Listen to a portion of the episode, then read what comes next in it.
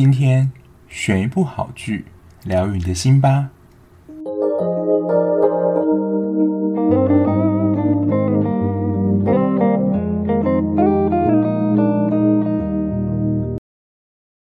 欢迎收听追剧二百五，我是小 B，在这边先祝大家中秋节快乐。不知道大家就是中秋节的时候有没有计划呢？那我自己是第一天的时候跟朋友就是去看了一场电影，那今天也会跟大家分享，就是我今天看的这一部电影。那这一部是在九月三十号上映的《刻在你心底的名字》。就我觉得之前我看有一些人已经就是。大概讲过，应该是在之前台北电影节的时候有播映过的。那正式上映是九月三十，那我是在今天十月一号来看，因为我看完之后当下就是真的太激动了，所以我就先已经打好了，就是我自己观剧的心得，跟就是等不及，就是当天看完就就迫不及待想要跟大家分享这一部好电影。在开始之前，还是跟大家宣传一下，如果你想要看就是我写对这一部的心得感想，或是我对这部剧的评分的话，你可以追踪我的 IG，然后还有如果你是用 Apple Podcast 收听的观众呢，希望可以在留言处帮我评分跟写下你的想法，让我知道有什么可以改进的地方哦，然后也让这个 Podcast 的排名能够前面点，让更多人听到。那就先感谢大家啦。那今天要分享这一部是由陈浩森跟曾静华所主演的《刻在你心底的名字》。那这一部是算是一个同志爱情故事。那它的故事发生的背景年代大概在民国七零后期，就是他在剧情当中开始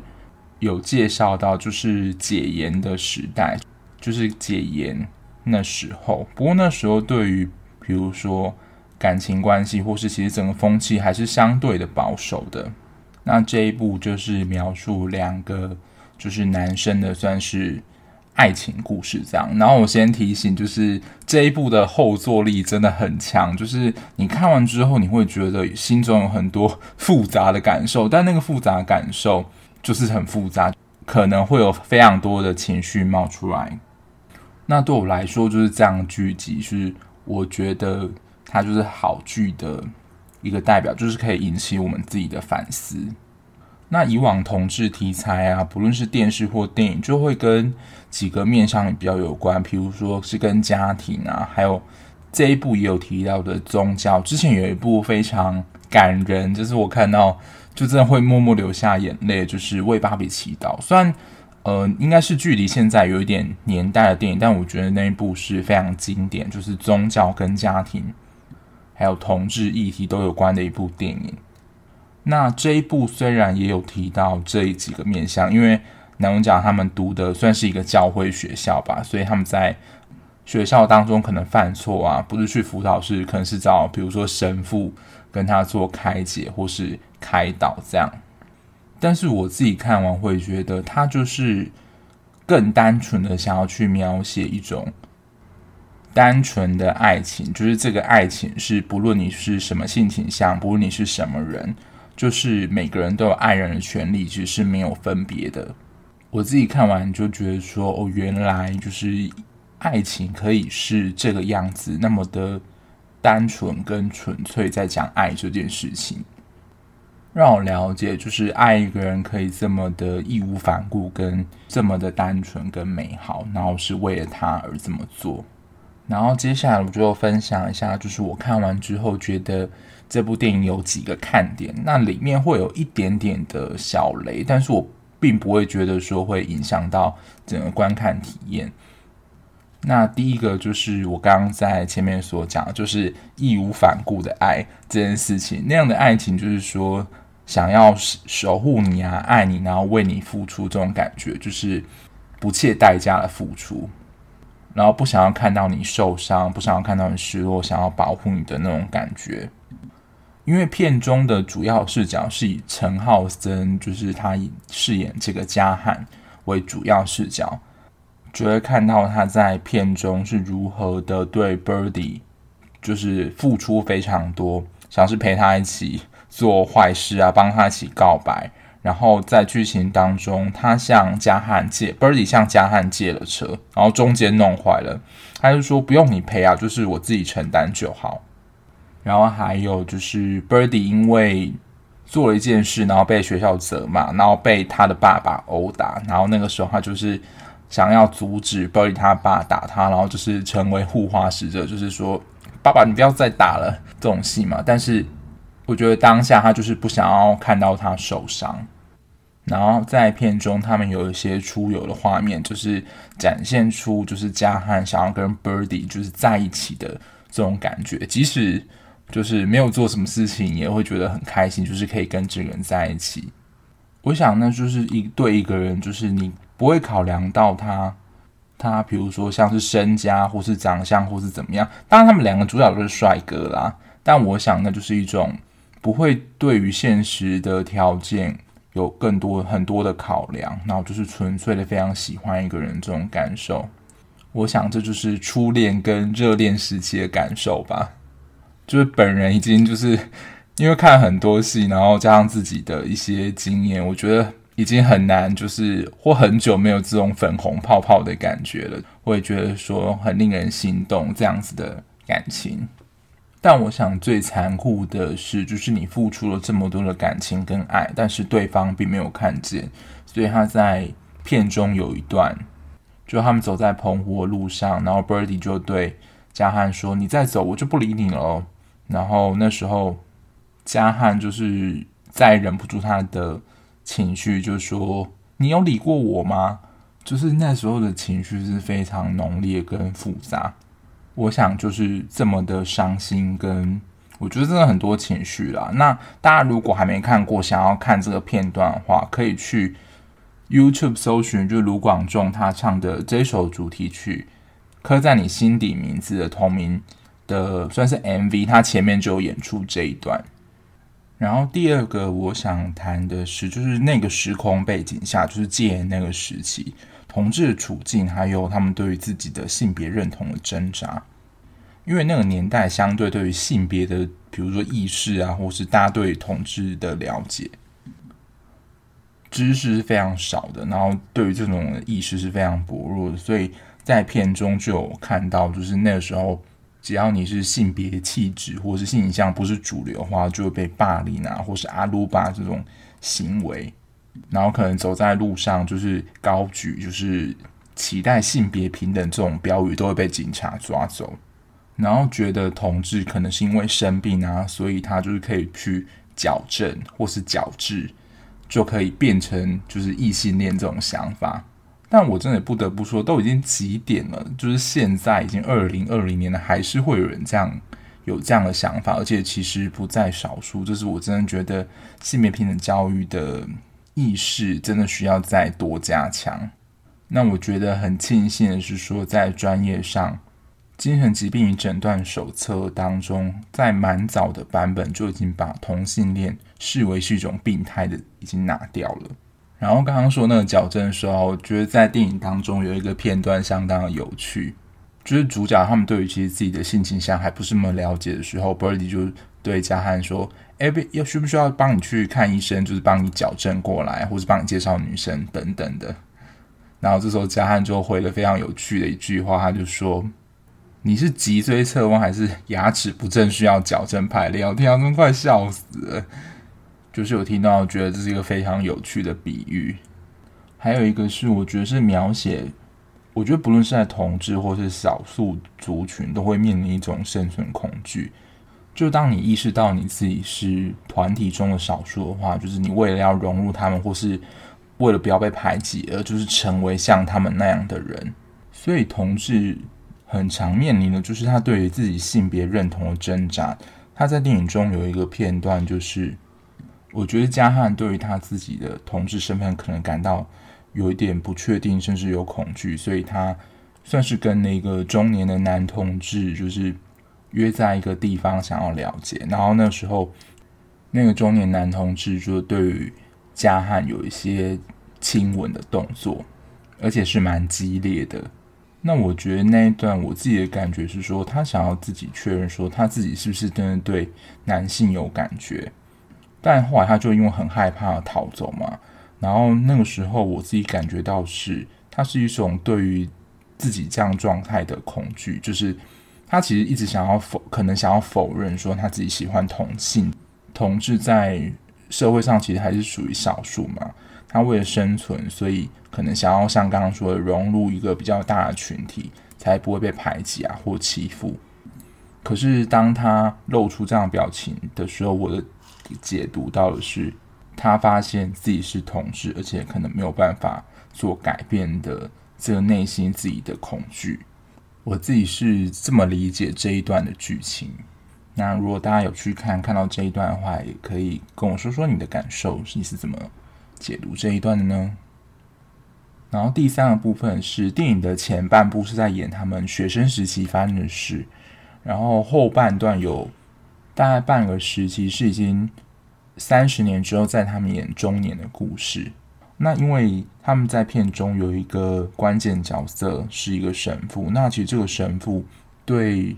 家伟来说蛮重要的。那因为后来这个神父过世嘛，所以他们就飞到加拿大去探视这个神父。然后他们之后又在加拿大相遇的故事。我个人是觉得。这一段的转折有一点僵硬，可是我觉得他阐述就是中年男同志的处境，我觉得阐述得很好。然后今天想要跟大家聊的部分，是我看完这一部电影之后，重新的去想了，就是单纯的爱跟义无反顾爱是怎么样的一件事情。因为我在之前的集数就是讲过，我是一个心理师嘛，那我们其实，在比如说谈感情这件事情的时候，如果他的议题是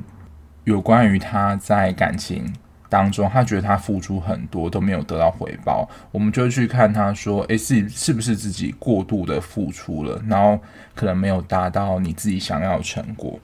其实想要让他觉察到自己是不是有过度的付出，因为当你付出越多，但是又没有得到相对回报的时候，就是我们人就是都会生气嘛，因为。感情的关系，它不像家人一样是共有关系，它是在爱情的理论里面，其实恋人算是属于交换关系，所以基本上会希望得到说是公平的待遇。所以如果当一个人付出太多，他没有得到相同的回报的时候，就是他当所理所当然会觉得很不爽。但是当我看到就是嘉汉对 Birdy 这么的。义无反顾的付出，那对他付出非常多，好像也是不计回报的，想要帮助他、守护他等等。我相信，就是这个世上一定还是有这么义无反顾的人，想要守护他的爱情或是保护一个人。但我目前碰到的真实案例，这部分我觉得确实是有点把他想得太美好。但是我觉得，毕竟就是电影嘛，就是在电影当中还是会有。希望有那么一个人是能够这么真心真诚的不顾一切的喜欢自己跟保护自己，所以我想就是我们自己在这个职业上有点矛盾的地方，就是都能够很希望说能够有这么样的一个人能够这样爱着自己，可是又要告诉我们个我们的个案说，就如果你自己过度付出的话，可能会造成什么不好的影响，就其实不要。就是劝他不要这样做啦，所以我只能说，就是这时候又是头脑打架的时候，就是理性与感性之间的拔河。但是大家不知道会不会被就是嘉汉这样子的感情的这样的付出勾到呢？我自己是蛮希望有这样的对象的，对，就是想跟大家分享一个，就是人真的是非常复杂的动物，虽然可能告知我们说。就什么样做可能是比较好的，可是我们还是会想要往另外一个方向去走。我觉得我自己最能够 pick up 就是刚刚在一开始说的“你有理过我吗”这个桥段，因为我觉得我自己在初恋的时候，就是我真的自己觉得啊，就是对那个人，我觉得我对他很好，然后我也觉得他应该就是有喜欢我吧。其实那个时候也没有想那么多，就是觉得跟他在一起的感觉很好啊，然后就会想要持续跟他在一起，然后为他做很多事。那时候也没有想到说自己的付出到底是怎么样。但其实殊不知，他就只是把我当朋友关系，也并没有想要就是进一步的交往。然后那时候，比如说那个时候有就是别人打电话给他，或是讯息给他说，其实我都会有点小吃醋，然后跟比如说打电话，然后他不接的时候，我就有点紧张。就是我觉得就是整个心思都是围绕在他身上。但我想这也是只有在初恋的时候才会有这种感觉，就你真的觉得你可以为这个人做任何事，可以替他挡死这一类。但我觉得这真的是仅限于初恋啦，因为。后来就会知道，说爱情真的是非常复杂一件事呢。当然，自己就也是经过这个有初恋这个阶段，所以现在才能够，我觉得特别有感于说自己对于初恋这样的感受跟经验，我觉得跟他电影的情节就是真的蛮符合的，共鸣真的很强。就是那一段，我以为他喜欢我，但他其实对我没有任何感觉，或是其实他对我没有意思。那最后我给这一部的评价就是强烈的大推。那看这一部剧的人也会因为你可能处在不同的年纪而有不同的看点。如果你是比如说高中生、大学生，可能就会比较关注在感情、初恋这个环节。然后如果是像我一样三十岁或者四十岁的人，可能就会回想一下说自己初恋当时的经验跟感受，还有当时的故事是怎么样。做一个算是回味吧，也去想想说自己初恋的时候有没有像主角他们故事发生的情节这样。那如果我觉得最有感的，应该就是像他年代所说的，就是戒严有经历过戒严那个时代，对于比如说性别啊，或是整体社会气氛是比较保守的氛围的话，中年男同志在那个家庭或是社会气氛下，他们所处的环境，自己。在生存上，这个议题是如何发展的？我觉得就是能够感到的共鸣就会比较强。但是我看完之后，就是真的心里会有非常多复杂感觉啊。除了我自己看到那几个面相，当然就是会重新的去思考，说自己对于爱情的想法。然后还有一个，我突然想到，我觉得也是一个很重要的环节，然后也是一个温柔提醒。就在他们学校当中，那个神父其实有教导，应该算是一首歌吧，应该是法文。然后他就强调要活在当下，因为虽然在那个当下的时代的气氛，我觉得是比较不被允许的公开这样的爱恋。可是如果不能及时把握的，可能表达自己的感情，在日后其实可能会留下蛮多的遗憾跟不舍，也会想说，如果我当时。呃，有告白或是有怎么做做的话，这个世界会不会变得不一样？所以我觉得，就是虽然是老话重讲，就是要把握当下，爱要及时，但是真的能这么做到的人，我觉得真的很少。所以也希望大家在看完这部电影之后，能够珍惜当下，珍惜你身边的人，好好的爱护他，然后表达自己的心意，才不会让你的。我觉得算人生当中留下很大的遗憾。那今天节目就先到这边。如果你看完这部电影有想要跟我分享你的想法或是你心得的话，也欢迎到我的 IG 留言告诉我你的想法。那我们下一集节目再见喽，拜拜。